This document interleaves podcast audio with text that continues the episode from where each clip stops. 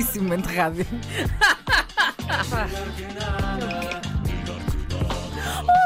Olá, Andréia. Como estás? Posso-me Bem. ajeitar? Isto Podes, é claro. diferente dos outros dias. Pois é, hoje estamos no estúdio sem Estamos transmissão, noutro estúdio. estamos noutro estúdio, estamos no. Ah, no mas não há estúdio mais problema, antigo. já estou já estou ajeitada. Mas só já estava estamos aqui Com, com medo de estar longe do microfone. Mas Estamos pronto. bem. Olá, Andréia, Olá, novamente. Luana do Bem, estás bem? Muito bem, muito obrigada. Ora, Hoje é terça-feira. Uhum. e vamos falar aqui um bocadinho da jornada desportiva. Ok. E ainda antes de começar, deixa-me já dizer O quê? que foi uma semana muito aborrecida. Ah, foi? Não vou mentir.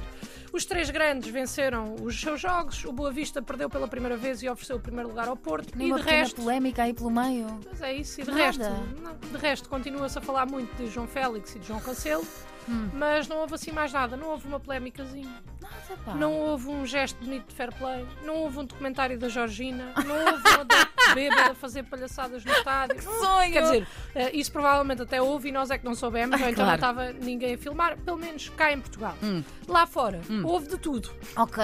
Escândalos com jogadores, É lá. escândalos com adeptos. Na Holanda até houve um jogo que teve que ser interrompido por mau comportamento dos adeptos e ainda acabaram uns quantos a ser detidos. O quê? Agora, se eu queria que isso acontecesse cá, epá, André, claro que não. Ah. Ahm, mas sinto falta de alguma animação. Ah, Só assim não é? Qualquer coisa para podermos comentar. Sinto falta de alguma animação, sinto falta de um gesto bonito de fair play, de uma picardia saudável, Hum. de uma coreografia nova dos adeptos, de alegria, de um festejo novo sem t-shirt, qualquer coisa. Qualquer coisa. Qualquer coisa. Sem t-shirt, mas isso dá cartão amarelo. Pois eu sei, mas não faz mal, é pá, sacrifício. Tá bem, sacrifiquem-se, tá bem. Agora, claro que esta pasmaceira acaba este fim de semana, Hum. Porque temos o jogo Benfica-Porto na luz, em que normalmente acontece um pouco de tudo isto, tirando a parte do fair play, da alegria, da picardia saudável e acrescentando momentos de tensão, tanto em campo como fora dele, mas que todos nós adoramos. Claro! Exatamente. O Benfica está numa boa fase com bons resultados, já o Porto está a tentar estar numa boa fase e até tem tido resultados, mas o conteúdo em si, para já, nada de especial. Ok. Claro que isto, para os ouvintes da Antena 3, não significa bem nada. Portanto, eu vou tentar que eles percebam. Ok. Então, se a época desportiva do Benfica e do Porto fosse um reality show, Ok. o Benfica era a Casa dos Segredos com todas as suas estrelas: Cátia Palhinha, Fanny, Marco, Petra, Alexandra, Joana Longória e o Porto era o Casados nos Paraísos. A ideia está fixe, é pá, boa ideia. A Mas paisagem é bem, bonita, é? mas depois lá não acontece bem nada. Portanto, se não perceberam, ainda a ver se este exemplo é um bocadinho melhor. Se o Benfica fosse uma influencer neste momento da época, era uma pipoca mais doce ou uma Madalena Abcacis, que para além de conteúdo que entretém, têm bons números e os resultados estão à vista. Pois é. Já o Porto, se fosse uma influencer neste momento da temporada, era tipo aqueles youtubers manhosos que agora são influencers. Tipo, até têm números e vão tendo resultados, mas o conteúdo realmente não interessa para nada. Chega até um ponto é? que nós estamos a ver e a pensar: hum, pá, não sei porque é que estou a ver isto, eu não sei mesmo, não percebo. Mas Mas estou aqui cabeça. colada, Mas não estou é? aqui, claro. Atenção que isto não é uma crítica à equipa, é apenas uma observação ao momento que se vive no clube. A verdade é que o Porto comprou muitos jogadores ah, novos, mas também perdeu alguns pilares, pelo que podemos neste momento dizer que Sérgio Conceição poderia ser um cozinheiro que recebeu um restaurante de espaço e que está a tentar ver o que aproveita do menu antigo enquanto experimenta ingredientes novos. E essas coisas demoram tempo. Eu tentei fazer esta metáfora ah, porque eu sei que grande parte das pessoas hoje em dia gosta de comer bem. E apesar de eu ter usado Sérgio Conceição como exemplo, isto é vago o suficiente para vocês utilizarem numa qualquer conversa sobre futebol com os vossos amigos, sejam eles de qualquer clube forem. Dá para tudo. Dá para tudo. Aconselho até a usar a expressão, ah, um dito popular que podem usar, que diz: não se fazem omeletes sem ovos. Olha, uma belíssima expressão. Portanto, os vossos amigos estão a falar de futebol e vocês respondem: Pois, não se fazem omeletes sem ovos. Só assim.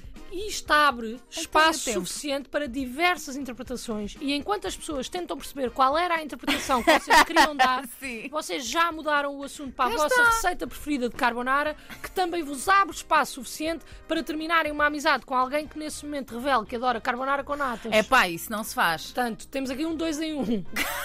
Podem um fazer um. separar o trigo do joio, não é verdade? Acabamos logo com a amizade. É Percebemos tipo, logo. ah, carbonara, natas, tchau, vou-me Ai, a embora. minha receita preferida leva natas. Como assim embora. leva nata? É pá, a nossa amizade não faz sentido. Portanto, eu acho que já perceberam aqui um bocadinho a- a- esta metáfora, mas, mas se ainda não for específico o suficiente Mais para uma? perceberem, Neste momento, para os amantes de futebol, o Benfica é um filme do Filmin, Ok. realizado por um realizador alemão com atores de várias nacionalidades, excelentes atores, candidatos a prémios, e o Porto são os morangos com açúcar. Porque não é assim tão fixe de se ver, e apesar de ser protagonizado por portugueses, tem também muitos espanhóis, mais recentemente. Mas eu estou confiante de que Hum. vamos ainda ao sítio e que podemos ainda ter muitas coisas para celebrar. Ora bem. Esta semana tivemos também notícias do nosso menino de ouro? Richarlison Olha. que depois de há cerca de duas semanas ter revelado que iria procurar ajuda psicológica para ajudar na sua vida, não só dentro, mas também fora de campo, o jogador voltou aos jogos e teve um papel importante na vitória do seu clube, o Tottenham, contra o Sheffield. E marcou até um gol. Boa. O jogador falou à imprensa, entretanto, dizendo que se está a resolver e que está a eliminar as más companhias da sua vida. Ai. Em relação a este assunto, eu não sei muito mais do que isto, mas o que eu sei é que ele não está a falar de nós, André. Ah, pois não pode Não estar. só porque nós estamos sempre do lado, Sempre do dele, lado dele. e torcemos sempre por ele, mas também porque não podemos bem ser consideradas companhias da sua vida. Será Com muita pena nossa, claro. Será que não? Acho mesmo que não. Eu acho que Não, se calhar até podíamos ser. Não. Pronto, está bem. Por fim, só nos falta falar da seleção feminina de futebol, Vamos. que está a jogar agora a fase de grupos da Liga das Nações. Na semana passada, Portugal jogou contra a França e perdeu Ai. por 2-0.